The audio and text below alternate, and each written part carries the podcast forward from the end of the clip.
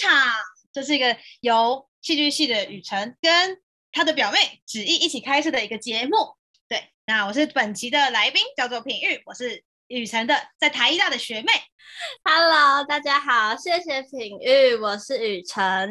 我是常驻主持人芷艺，今天很高兴继续跟品玉做一个深度的访谈。品玉真的是在事业上有非常巨大的成就。听说他最近要准备去法国留学，好像往下跳的有点快，但是我真的很好奇这个点，就是要去法国留学要做怎样的进修，或者是有其他的工作吗？我这次去法国的目的是为了去交换。上次去南法不是也是交换吗？没有没有，上次我去南法是语言学校，就去两个月而已。哦，哇，那你把两个月活得好像一年呢？我一直以为你去那么一年，为什么啊？没有，太丰富了。我也不知道为什么很多人都会觉得我去交换，但其实我没有去交换。那你可以跟大家分享一下南法的经验跟这次要去的地方，这样。哦，好啊，我之前去南法，哦，我觉得南法我很推荐去南法，因为南法的我会去，我会选择去南法。就要讲说去南法经验，要讲到为什么我要去南法。当时因为选语言学校的。我当时是先参考网络上别人说要怎么选语言学校，那我所以我就是先选择了，当然先选择了语言，那我要我要选择法文，所以我就去好去法国，然后再来去选城市，因为城市会真的会影响到你的住宿啊、伙食啊，然后生活费啊等等的，然后所以后来我选择南法的原因是因为我去的城市叫做蒙彼利埃，在台湾应该不多人听过，就是它是，但是在欧洲是一个。我后来才知道，在在法国好像是蛮有名的度假城，就是可以在就是有钱人会去那边度假，因为它就是沿在地中海沿岸，然后所以就是夏天就是大家在放假的时候就会去海边。我当时选择的原因很简单的，就是主要是它天气很好，就是它三百六十五天中有三百六十天是晴天。对，就是我就是我不我不能离开太阳生活，所以我就是选择了太阳，然后。再来是因为那个城市，它是它有欧洲，好像是欧洲还是法国最古老的医药大学，对，然后所以那那边很多人是去求学的，就是不论是从呃摩洛哥上去的，还是从其他欧洲其他地方来求学的人。虽然它是一座古城，但它的就是年那个那边居民的年龄比较年轻，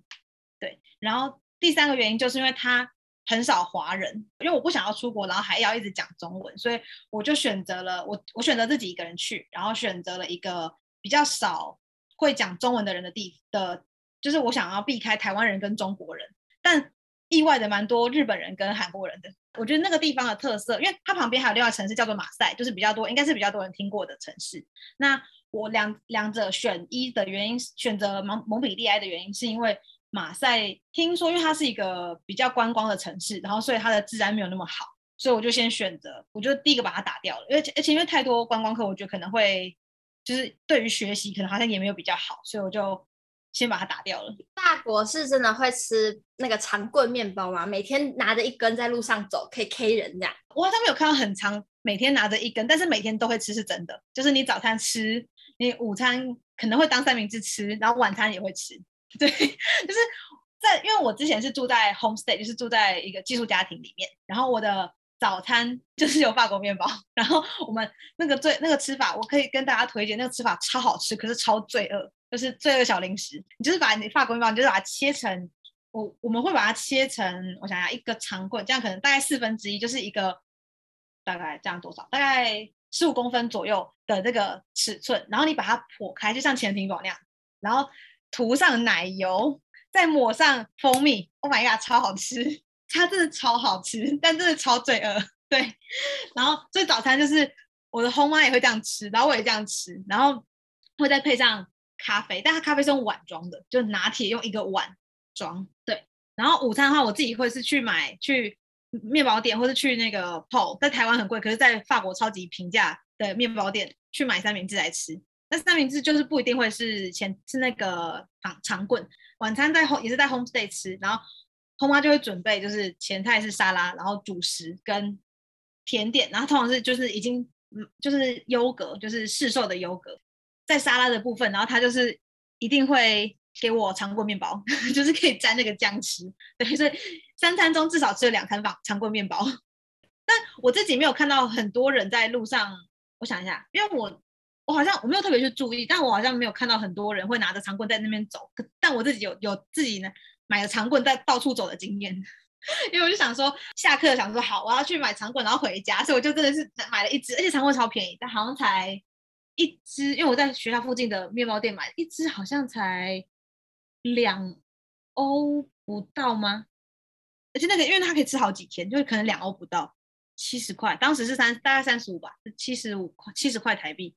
我觉得我觉得很赞，我觉得超赞的。你后来有看《Emily in Paris》这一部影集吗？有想要吐槽的点吗？哦，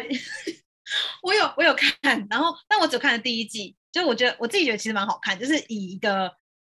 以一个嗯纯粹观赏欣赏者来看，就是你不要去较真的话，我觉得还蛮好看的。就是一个很有新、很新奇，然后看他的衣服很好看的一个戏，但我真的觉得不要认真去看，因为真的会很神奇。因为就是我，我有跟，就是我跟法法文课的老师在聊这件事情，然后他们都觉得是什么鬼啦，然后然后法国人麻烦，就是觉得实在太刻板印象。我我是觉得很不可思议，是他怎么可能在巴黎，你穿着高跟鞋，然后你可以不会，你的鞋跟不会卡进那个石头路的缝缝里面，然后你还不会被抢，然后你把包放在旁边，手机那边拍，居然不会被偷，我真的是觉得太厉害了。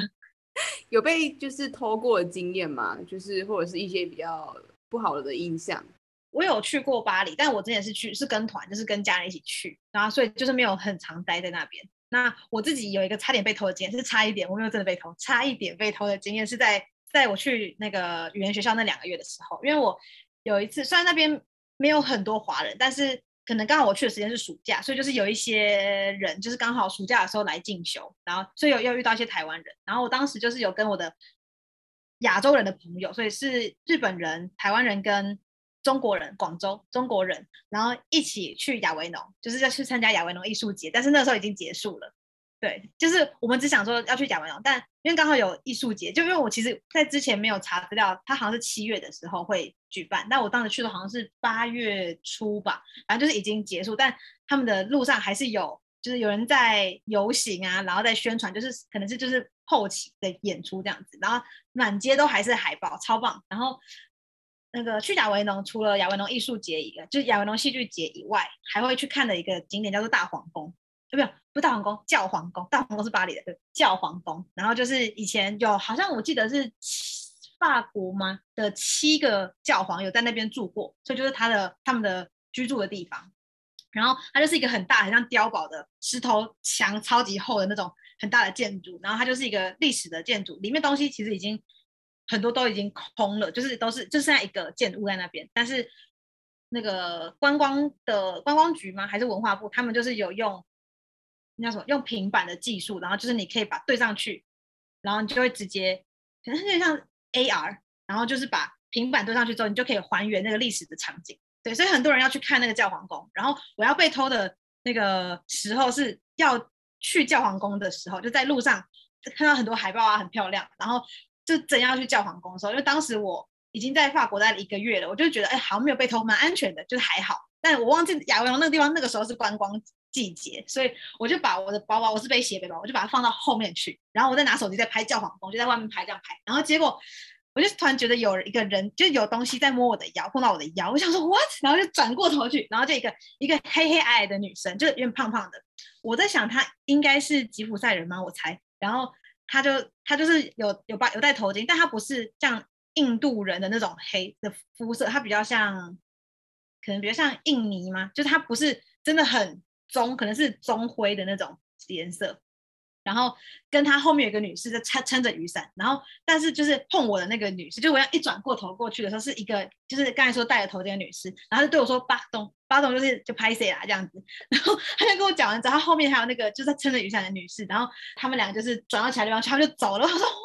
然后我的包包就是被拉开了，就是我的外拉链被拉开了大概三分之一，但因为我的因为我进我去欧洲之前查了资料，是他们就比较难比较建议不要带皮夹类，就是很容易被抽走。就是他们就是摸形状就带走这样，所以我就是没有用。我记得我好像只有放一个小的零钱包跟放卡，然后放在夹链袋里面，所以我的东西是放在内袋里，就没有不是那种一拉开就很容易被拿走的那种那种样子。然后所以我就把它放在里面，所以我的是外袋被拉开三分之一，可是内袋是没事。只是我就觉得超吓，我真的是吓死，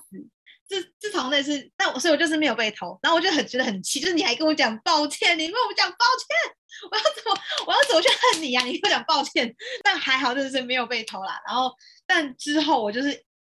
到后来的剩下一个月，我就都有点疑神疑鬼，就我也很紧张。那所以但因为其实他们在那边，我会想说背，因为一开始在查资料的时候查想说发发现可能背后背包可能有点危险，就是很容易就拉链就一拉就开，或是别人会割破你的袋子之类的。可是。我发现他们还是会有人背后背包，但是可能都是都是欧洲的脸孔的人类，然后但他们就是把它拿到前面去，所以有时候如果东西比较多的时候，我我就是我现在就非常的警戒，然后这这件事情对我的影响是到我回台湾之后，我都还是会很怕，就是把包包放在后面这件事会让我觉得很害怕，超级可怕的。然后我就因为我去语，我后来那个假期就是那个周六周日结束之后，我又回去语言学校，然后跟老师。就他们这样说，哎，你周末去哪里玩呢？就是会这样开头，然后我就跟他们说，我、哦、我差点被偷，我去亚维农这样子，然后每个人都是啊，什么状况？然后大家都想说，奇怪了，哦，我也是背那种背包，怎么没有被偷这样？但我想有可能是因为我们这群人，虽然我穿的很普通，就是就是可能是，呃。我在台湾就会穿的样子，但是其他人就是穿的比较像是观光客，就是他们，因为他们可能想拍美照吧。那我就是想，我尽量低调一点，因为跟我在一起，因为我在那边几乎都是跟欧洲人一起，然后他们也都穿的就是很普通，就是我就是家族旅游，然后一起来这边的感觉，就不是不像看起来很像外地人。对，然后就刚好我们那天去的亚洲人就是都穿了长裙，然后就是然后这种露背，就是一一副就是我是去观光的，我要拍美照的这的样子。对，我在想有没有可能是这样，然后刚好我又很大意的把包包放到后面去，对，吓死了。那就是你本身就是有在学法文，还是就是真的是去那边两个月才就是大幅的精进这样子？还有就是，所以后来的法呃去法国是也是跟着学校的计划这样子嘛？因为我记得雨辰其实原本也有申请，可是后来就是因为疫情跟各种原因就是被取消了，就是很难过。雨生也是要去语言学校吗？呃，我那时候是要交换，然后在我之前呢，这个有一点不能在这里讲。反正在我这我之前呢是没有语言限制的，就是我没有考检定，可是我去台大的外文系修过一整年的呃外文系的法文课，所以就是如果不需要那时候不需要证照的时候，我去那里是 OK 的。但是呢，嗯、因为某些某某那两年的关系，所以呢，我这一届之后。就是我上一届之后就有规定了，要证照什么什么，就是还是有个其他原因，但嗯、呃，这也不是主要原因。另外一件事情是那一年不知道为什么，因为我台呃台艺的第一阶是有通过的，可是对方学校好像今年所有台湾的学校都没有 accept，对，嗯、所以反正我最后没有去成，然后我就很生气，我就想说白白准备了那么久，对啊，就是结果后来就是没有交换到，就是嗯。哦，了解。我当时就是我是在去语言学校之前就会法文的，然后但但那个时候应该说我的语言学我的法文学习历程是我在国中升高中的那个时候，就是我是第一届会考白老鼠，然后考完之后呢就比较有空，我想说来学个语言好了。然后本来要学的是日文，可是因为日文的我是去师大的师大的推广分部吧，然后去选语言课。然后结果因为日文课已经开班了，就是来不及了，所以我想说我选另外一个，因为有还有西班牙文跟法文的选项，然后我想说选哪一个呢？嗯，法文好像很好听，很浪漫呢，就是跟大家一开始对法国的印象都差不多，然后就嗯好，那选法文好了，所以后来就选了法文。然后但我学了不到半年，老师就飞回法国了，对，就是对，我不知道为什么耶，我就是我第一次遇我第一次学法文就遇到这种事情，我想到底是可能是他有私事吧，所以他就回去了。但但那不到半年期间，我就是有。因为刚好比较闲，所以我就是会下课之后，然后自己再搭车。因为公馆就是那个那个师大推广分部在公馆或是万隆那边，就是离我家不是很近，所以我就在通勤时间就是有一直练习，然后每个礼拜都去问老师问题。在那不到半年的期间，是有垫下我自己发音的基础，跟就是但其实没有什么会话，就是基本上都忘光了。然后之后就一路断了，我想想，五年到大二的时候开始重新学。那就拿起法文，对，在在重新开始学之前是就是就就只有发音的基础而已，其他的几乎就忘光，就是记得他怎么发音，然后之后就什么都不记得。然后后来会又重新学法文的原因，是因为我想要去交换。那我知道在我们学校的话，中国跟美就是英国、美国就是使用英文的人比较多，所以我想说，那如果是我以交换为目标的话，我一定要出去的话，那我就是需要选择跟大家不一样，才有就是我的竞争力才会比较大。所以后来我选择了，好，那我想说，嗯、啊，那我还有另外一个语言，好啦，那选法文好了。所以我后来又是去，但因为我们当时学校是需要有检定的门槛，就是你需要考过第二级，就总共有六级，那第六级是最高，所以你要考到第二级，至少要考第二级，他他有选择的权利。所以我想说，好吧，那我没有任何经验，那我就是去准备。所以后来我又跑去法协。然后去上家教，上了两个月，就是同时在下学期，系系上超忙，然后一堆演出，在忙的那个时候，就是在抽时间去学习。然后抽了两个月之后，考过了 A two，就是第二级的检定之后，去法国的。所以我在去法国语言学校之前是有，嗯、有考到检定的。对，但是其实去那边之后也是一句话讲不出来，因为当时真的是太。太匆忙了的的填鸭，就是为了要考试的准备，所以其实根本没有办法对答如流。我跟我的 home stay 只会讲一句话，就是 bonsoir，就是晚上好。对，然后跟什么 b e l l Olivia，我叫 Olivia，没了，我不会讲任何的话。然后 home 妈就是看到我之后，就是就是他去接机，然后看到我之后就哎，跟我讲了一大串，很兴奋跟我讲一大串之后，我根本听不懂，就 我就呃啊啊算了，没关系，我们回家。然后就后来一个礼拜内，我们都是用手机，就是用那个字典。然后我用英文翻成法文之后，他听完之后再用法文口述变成英文给我看，都是这样。但后来就是因为全天候的就是泡在法文的环境里面，大概十天之后，就他也是跟我承诺说，你十天之后你就不用手机了，这样。那十天之后真的就智慧量的话，我需要用手机，但是其实我可以听得懂他讲什么。超神奇！去 homestay 经验怎么样啊？因为我没有去过 homestay，所以很好奇。然后我知道子毅之前他们有接待过外国人来他们家 homestay，就是我知道是接待方的可能的心情，但我不知道去的感觉是怎么样。我其实一开始不是要去 homestay，我是想要去住他们的学生宿舍，可是可能是因为暑期，所以太满了，所以就可能预先保留给是要待的时间更长的人，所以我后来才选择了 homestay。那我很，因为我本来。一开始以为的 homestay 是会跟一个家庭一起，但因为我刚好我的 homestay 就是只有 home 妈一个，她其实有两个女儿，但是两个女儿都已经长大了，所以去住在同一个城市，但是住在外面。她的老公我不太确定是是离婚还是丧偶，我不确定。然后因为我当时也听不懂，所以我忘记是哪一个。反正总之她老公没有没有住在一起，所以只剩下 home 妈一个，然后跟她的狗还有她的猫，对，所以。就我自己觉得蛮好相处的，而且因为一开始有先沟通过，说我因为我是有选择公餐的，那就是公餐的话，我想要吃什么样的东西，或是口味上有什么。那我的 home 妈，因为可能也是只有她一个人而已，所以就蛮好蛮好去调配的。但而且其实我们的饮食好像本来也就没有差很多，因为她准备什么，其实我都可以吃，所以好像也还好。而且因为我自己觉得，在我去法国的一个适应良好的原因，是因为。法国人超不吃辣，我也是超不吃辣的人，所以我的饮食上我没有什么不习惯的地方。我的后妈她自己也是说，她自己不太会煮饭，所以都会是那种冷冻食品或是处理好要可以直接炸，然后直接吃的东西，我接受度都很高，就也还好。我觉得比较不方便的可能是因为浴室是共用，早上起床的时候可能要需要等他一下，我好像也没有遇到很长需要等的时机。对，然后再来，我觉得很开心的是，因为他们家，因为我家没有养狗，但我很想，我应该是我家没有养宠物，但我很想养宠物。然后他的，我的后妈的刚好有一只猫跟一只狗，而且他自己的现在的工作是去照顾主人不在家的宠物，因为他们很多假期，那就大家自己排休，可是大部分的人可能都会排在暑假，然后就是要去海边晒太阳啊、出国啊干嘛的。那些主人他们可能本来有狗，可是他们要出国不方便带狗出去，他说他们就会把它寄在我后妈的家里帮他照顾。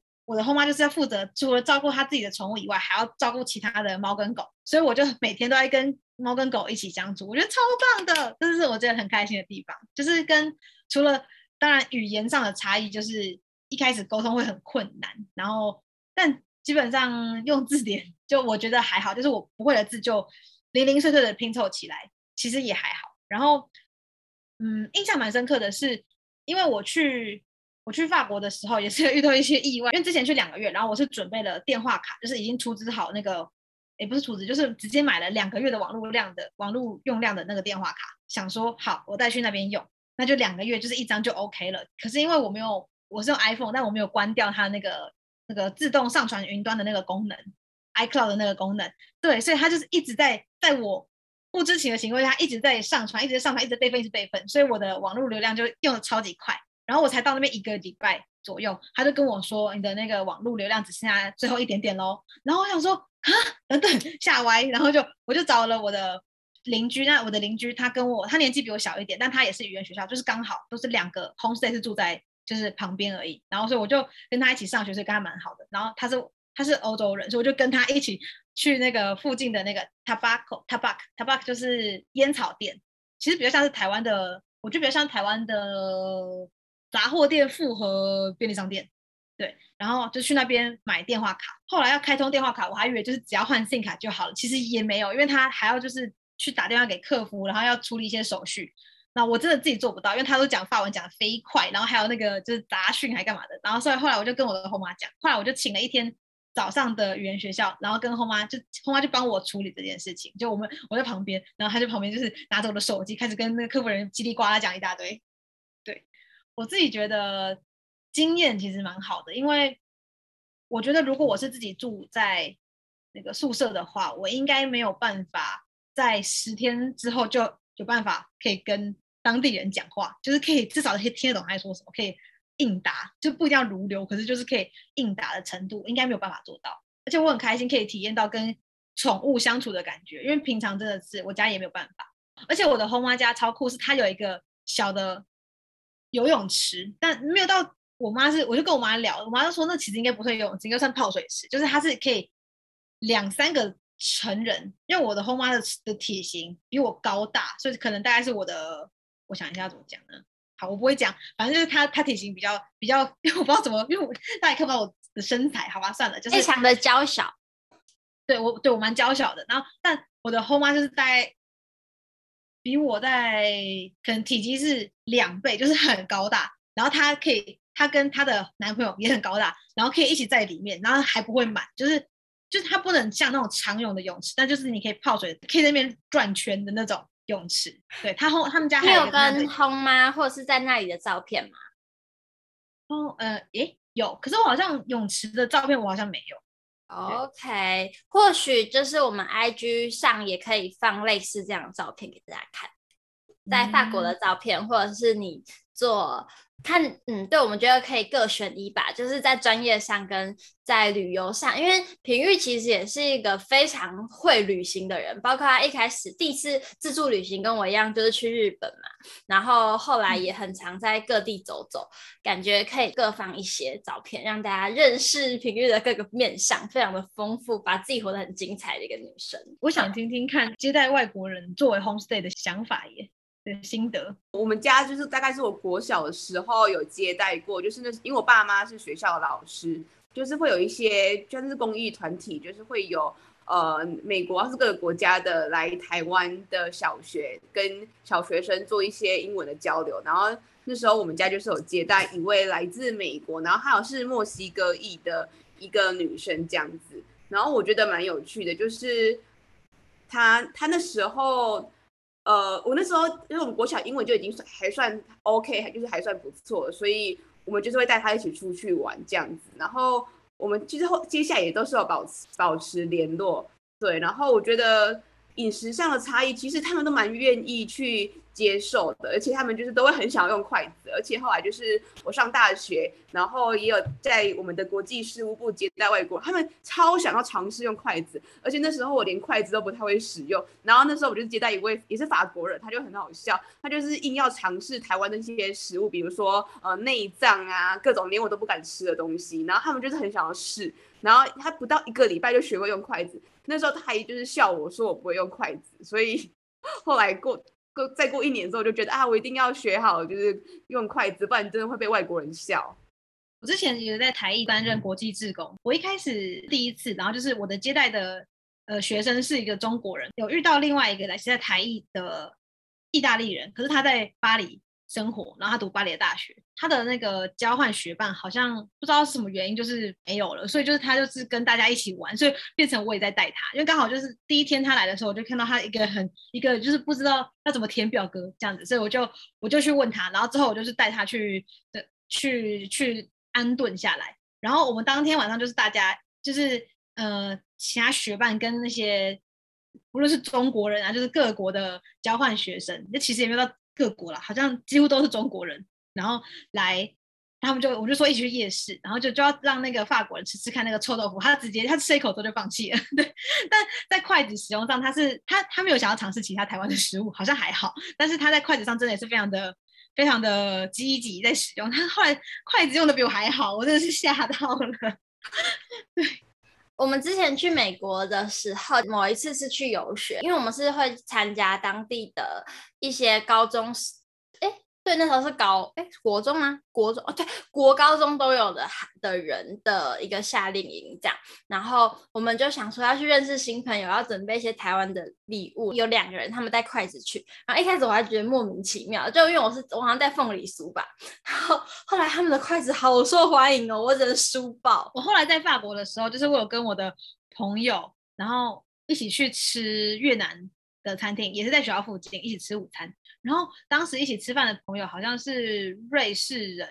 跟芬兰的女生。然后当时因为越南餐厅也有筷子，然后我就在，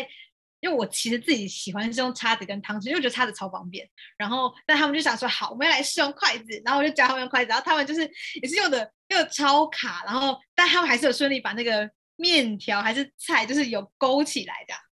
超有趣，为了在外面。宣扬筷子的文化，虽然我自己其实也不是超级擅长。那呃，我想问的是，就是因为你有到那个 La Flamme 是这样念吗？嗯，La Flamme，La Flamme 就是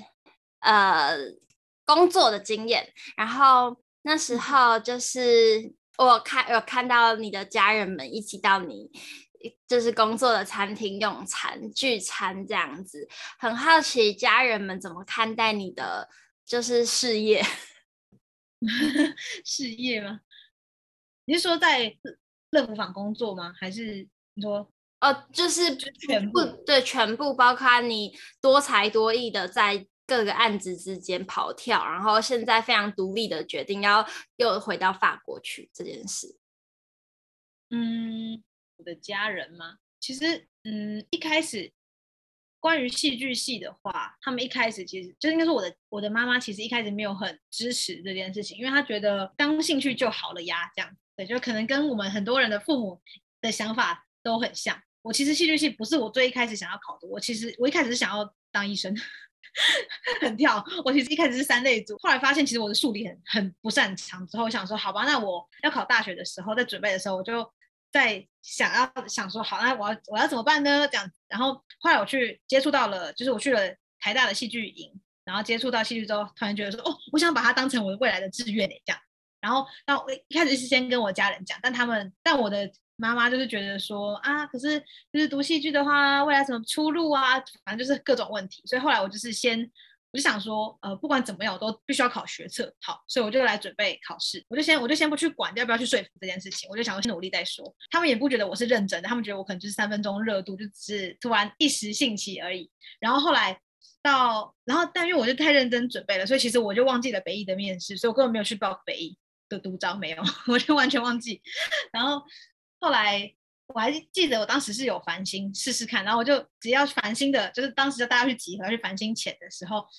全那个我现在打电话跟我妈说，哎、欸，妈妈，等一下繁星，我要填北艺戏剧啊。她说哈，真的假的？你认真的？我说对啊，对啊，对啊。然后啊，我要去集合，拜拜，我就直接走了。然后后来，但是因为后来我的趴数没有那么前面，我好像才十五趴，好像都是二三趴才有办法上，可能五趴以内，但我就是太太后面了，所以我就没有上。那然后后来。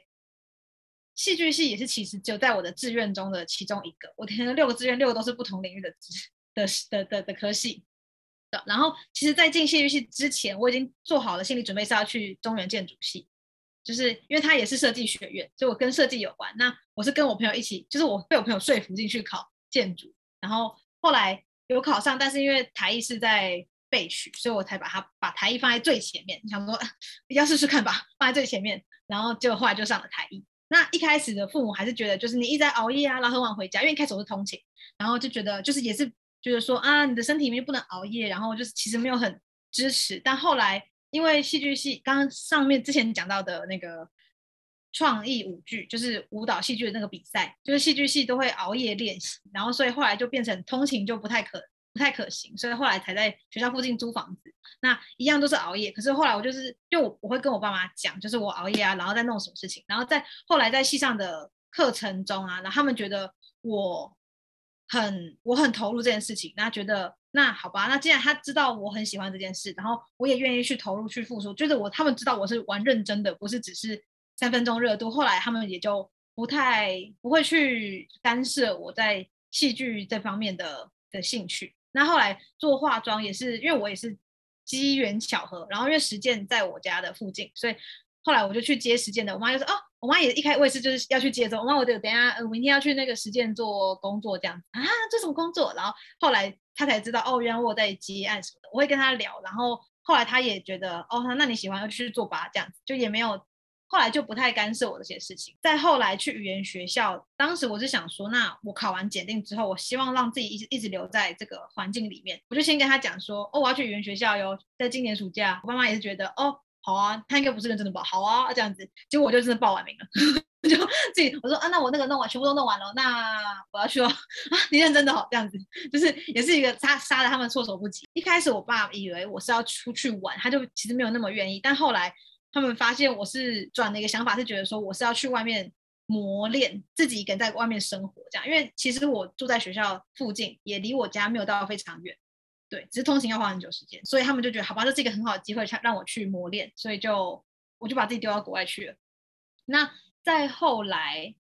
继续接案的话，他们也是，就是可能就是比他们早起，比他们晚睡，但。可能因为看在我很有兴趣、很喜欢这件事情上，他们也不会去干涉我。他们就觉得哦，挺好的啊，耶，挺好，挺好，你做你喜欢的事情，很棒，很棒。再来去乐福坊打工，在健谈的法国餐厅打工，原因是因为我有跟我家人讲，因为他们我是在大四的时候去打工，自不量力。大四我还以为就是课比较少了，有空了，但会发现要做毕制。但我当时是跟他们讲说我要去打工，因为我大大学四年我。呃，五大学在大四之前我没有打过工，因为就是都在忙学校的课业，或是去结案，就是比较忙。那后来我是跟我家人说，我打工是因为我想要去法国餐厅去练法文，对，就是让我一直在这个环境里面。所以他们也是想说，哦，好啊，那因为他们觉得我的时间已经很少了，那我我需要的应该不是去打工去赚钱，而是应该去休息。然后我就用这个方式去说服他们之后，然后所以我就去打工了，对，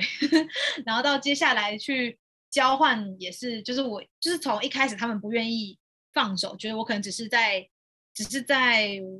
呃，一时兴起一头热，然后到后来就是我从我用行动在让跟他告诉他们说我真的很喜欢这件事情，然后我真的很有成就感，然后事实上我也有办法真的有接到案赚到钱这样子，虽然没有很多，但就是至少有办法有在。尝试这些这个部分，他们觉得我是认真的之后，就不太会管我的决定。我会跟他们讨论，在要下决定之前，会跟他们讲或是告知。但但因为可是我也很固执，所以我也没有我我的态度就会是我跟你们讲，但我要去做哟，这样子是跟你们聊一下。然后所以后来他们就是发现哦，好吧，那好吧，那就也不能怎么样。对，就是会会让我去做我想做的事情。嗯。好，那就是谢谢品玉的分享。其实我们对他还是有蛮多生涯规划的的疑问，想要再进行访谈，但是因为时间的关系，我们就把它留到下一集再来聊吧。谢谢品玉，谢谢大家，谢谢大家，拜拜，拜拜，拜拜。